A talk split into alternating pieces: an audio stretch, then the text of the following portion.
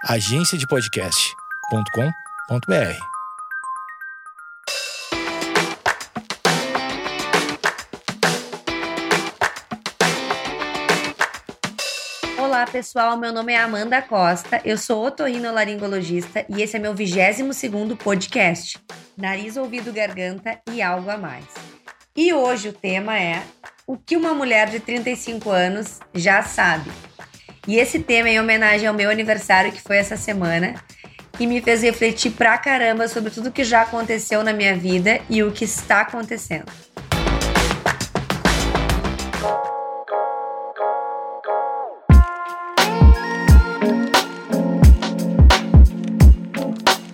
Parece assustador fazer 35 anos, porque quando eu era pequena, eu pensava que as pessoas de 35 anos, elas eram velhas.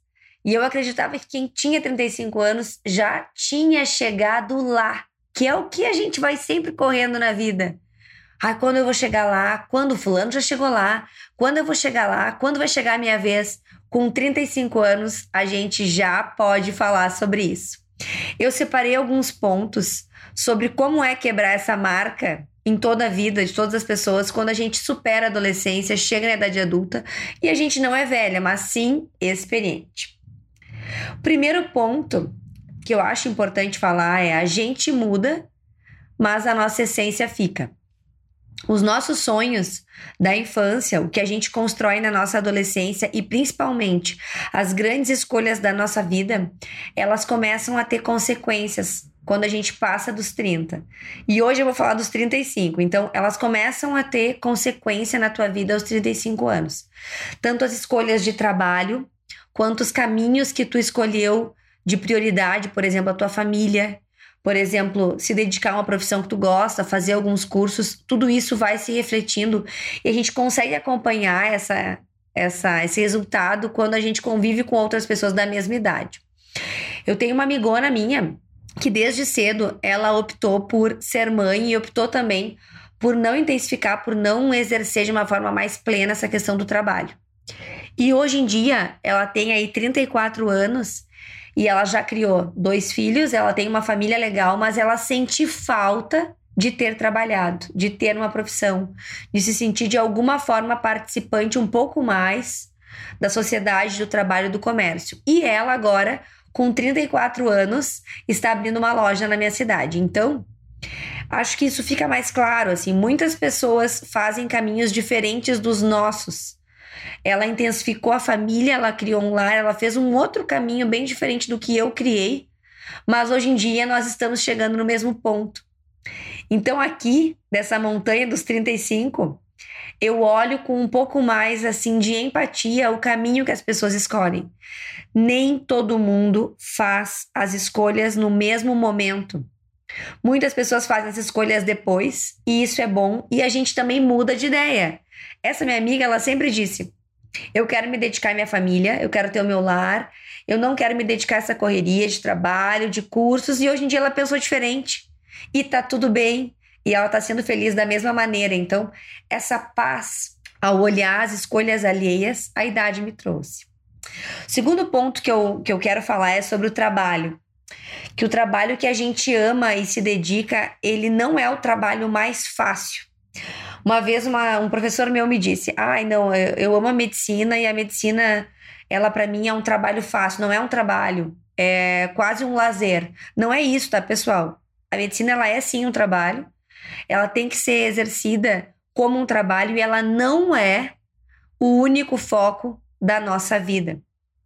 E isso eu posso falar hoje com mais tranquilidade, porque ela já foi o foco da minha vida. Um bom profissional é um profissional que ele tem outras uh, esferas na sua vida: o trabalho, a vida pessoal, a família, a religião, a diversão, o lazer, hobbies. Isso te transforma num profissional mais completo para atender as pessoas. As pessoas não querem um robô, elas não querem uma máquina. E mesmo a gente amando o nosso trabalho, a gente precisa sim ver outras esferas da nossa vida. Falando sobre eventos, né? Esse mês fui, fui num casamento, conversei com uma colega contratada, mais antiga do que eu. E ela fez algumas escolhas na vida dela, ela se dedicou pra caramba ao trabalho. E nesse momento, agora ela tá um pouco mais velha, tá com 45 anos, ela já vê que talvez ela tenha, tenha que mudar um pouco essa direção do trabalho. O trabalho começa a ficar um pouco vazio, porque o que preenche a vida da gente são as pessoas. O trabalho ele é o que nos proporciona conviver com algumas pessoas e ter formas, ter dinheiro para a gente aproveitar o resto da nossa vida, tudo que a nossa vida contempla. Então é importante isso, que a gente não foque só no trabalho, mas sim numa vida um pouco mais completa. O terceiro ponto que eu acho legal é saber que o amor existe. E se a gente não perdeu muito tempo com as pessoas erradas, o amor já chegou aos 35 anos. Eu encontrei o amor na minha vida com 32 anos. Então, uh, eu já não cozinhava na primeira fervura, né, pessoal? Isso foi muito bom para mim, porque foi um amor de paz, foi um amor que veio, que, que Deus me mandou, foi um amor que eu escolhi e que eu fui escolhida, mas que eu já tinha uma outra mentalidade. Como saber, Amanda, se o carinha que eu tô ficando é o amor da minha vida? É bem fácil. O amor, ele é um amor de paz, ele não é exigente, ele, ele é fácil, ele é leve, ele ocupa a nossa vida, mas ele não invade a nossa vida. Ele não, não te afasta de tu mesma, né? Te deixa sendo a pessoa que tu é. O amor, ele, ele é vivido na nossa idade, com mais de 30, e ele é principalmente aproveitado. Então, o uh, meu conselho, conselho a gente não deve dar, né? Mas eu vou dar um conselho é se tu não tá feliz no amor, se tu acha que essa pessoa não te completa, procura outra pessoa. Não tenha medo, porque tu já passou de 30 anos achando que tu não vai encontrar o verdadeiro amor. Isso não é verdade. O amor aos 30, ele é lindo. Ele traz uma bagagem e traz uma plenitude que eu nunca tinha vivido. Então, ele é um amor que ele vale a pena ser conhecido. E quanto a perder tempo, né? Isso é uma frase também interessante. Eu não acho que eu perdi tempo nos meus relacionamentos, eu acho que eu aproveitei e fui melhorando a cada relacionamento. E um pouco das pessoas que eu conheci nessa, nessa jornada me fizeram melhor. Então, às vezes, aquele namorado que tu teve, assim, que não deu certo, às vezes é importante. Ele te ensina alguma coisa, tu aprende alguma coisa, tu te modifica também. Então, eu acho que a gente tem que sempre buscar realmente o amor que te completa a gente não deve perder tempo ou ficar amarrando o passo com quem a gente acha que não deu certo. Mas ao mesmo tempo, essas pessoas elas te trazem muito conhecimento, muitas informações do bem. Hoje em dia, graças a Deus, eu, eu posso dizer isso, posso encontrar qualquer pessoa que eu já tive um relacionamento, posso conversar na rua, posso trocar uma ideia, e isso é ótimo. E isso vem com o amadurecimento. Então, o amadurecimento ele te traz um amor mais tranquilo. Ponto legal é que a gente muda a família da gente muda. A gente começa a ser mãe da nossa mãe. Esse mês de novembro ele foi avassalador. Esse mês de novembro a minha mãe internou com uma suspeita de meningite herpética. Foi bem difícil assim, porque como eu tô, enfim, gestante, a gente teve um certo isolamento e tal. Então é bem difícil tu fazer essa virada. Tu deixar de ser filha e tu ser mãe. Eu já tinha passado alguns episódios com meu pai, mas eu ainda não tinha essa maturidade que eu tenho hoje em dia de perceber isso com tanta clareza, de perceber que os meus pais hoje em dia precisam de mais atenção, precisam de mais carinho e que o tempo tá correndo e que esse relógio implacável aí tá andando e que muitas vezes passar um tempo a mais com a nossa família é importante. Então, esse novembro ele me trouxe isso essa necessidade de diminuir a minha ausência na minha família, que eu tenho tido esses últimos tempos, até por estar construindo a minha, ficar mais próxima. E é engraçado que quando tu é adolescente ou adulto jovem, é necessário tu fazer um afastamento familiar. E agora, aos 35 anos, é necessário tu te reaproximar da tua família, tu pegar as tuas raízes, tu voltar ao teu lugar antigo. Então eu acho legal a gente, a gente ter esse, esse insight de também se reaproximar. A vida é um pêndulo. Em alguns momentos a gente se afasta, em outros momentos a gente se aproxima mais. Então eu tô nessa caminhada agora, me aproximando um pouco mais da minha família e muito feliz com a, com a alta da minha mãe e em ver todo mundo junto novamente. Um ponto que eu também curti esse final de semana e que eu separei para conversar com vocês é sobre os velhos amigos e os bons amigos. Aos 35, a gente já tomou muita pancada da vida. E nada como reencontrar aquele povo que já viveu tudo isso contigo. No meu caso, as minhas amigas de faculdade, Então a gente já tá junto desde 2005 e a gente já dividiu muito almoço, muita bebida no bar, a gente já dividiu muito problema, a gente já dividiu muitas lágrimas e muitos sorrisos. Então, como é bom se sentir em casa. Como é bom a gente conservar essas amizades e como é difícil no mundo dos adultos a gente conservar os bons amigos. É engraçado porque os novos amigos eles vêm chegando, eles vêm tomando uma posição muito importante no nosso dia a dia, mas os antigos amigos eles seguem, como aquele sapato confortável que a gente coloca e quer combinar com todas as roupas. Esses são os meus amigos antigos e são os meus amigos essenciais, os amigos que eu carrego no lado esquerdo do peito, como eu digo.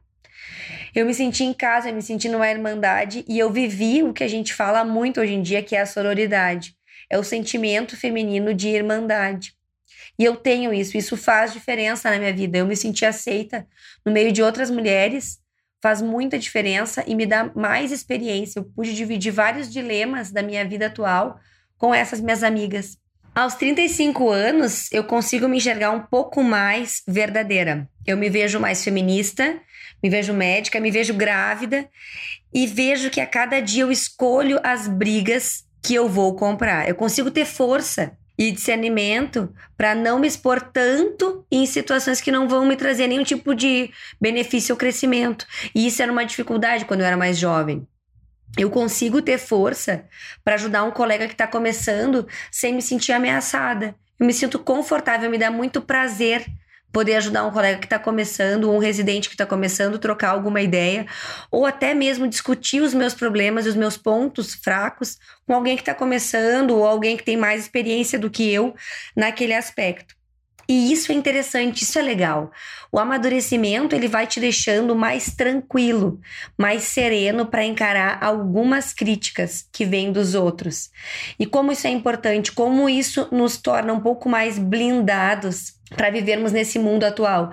Eu percebo que antes uma crítica que não era compatível com o que eu estava fazendo me magoava mais, me trancava mais. Hoje em dia, eu penso, eu acho que isso não era para mim é, então, então não vou, não vou levar a sério isso. Ou eu penso, é, realmente tenho que aprender com esse, com esse colega, com esse amigo, porque ele tem razão. Vou melhorar nisso. Então, essa paz de conseguir olhar com certo distanciamento a opinião alheia, ela é fundamental, gente. E aos 35, vocês vão ter essa paz.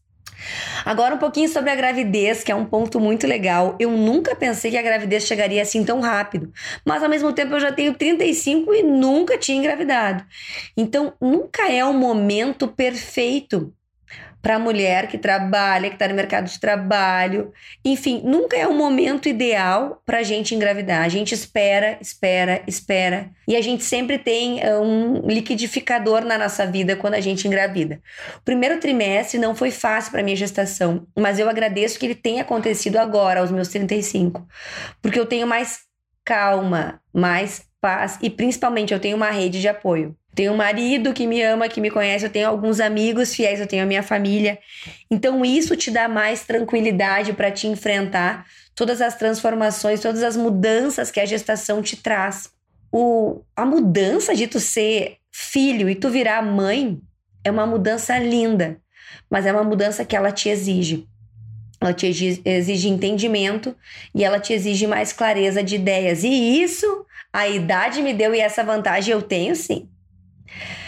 O último ponto que eu queria conversar com vocês é sobre essa frase: Ah, o fulano chegou lá. Aos 35 eu já vou chegar lá. Eu quero chegar lá, eu tô trabalhando para chegar lá. Gente, onde é o lá? O lá ele não existe, na verdade. O lá ele é onde nós estamos. O lá ele tem que ser vivido. Então essa ansiedade que nos move tanto tempo para chegar, chegar, chegar, ela acaba fazendo com que a gente perca os melhores momentos da nossa vida. Então, aos 35 eu cheguei lá, mas o lá ele era o momento que eu estava vivendo. Então, o lá é quando tu tem estabilidade no trabalho, é quando tu tá feliz no amor, é quando tu já tá com um filho a caminho, é quando tua família tá bem de saúde. O lá, ele é hoje. Então, não tenham tanta ansiedade para chegar nesse lugar, porque esse lugar, essa terra do nunca, ela acaba gerando mais ansiedade do que prazer. Mudem o caminho. Vocês acharem que o caminho não está correto, mudem. façam o caminho dar certo e vão aproveitando dia a dia essa jornada. Ter 35 anos é ótimo, mas ter 30 é muito legal e ter 50 é, é ótimo também. Vivam as angústias e as novidades e os amores daquela idade que a idade está trazendo para vocês. Esse foi o podcast de 35 anos. Me mandem dúvidas, me mandem recadinhos no Amanda Costa Torrino lá no Instagram e aguardem a próxima semana com mais uma novidade.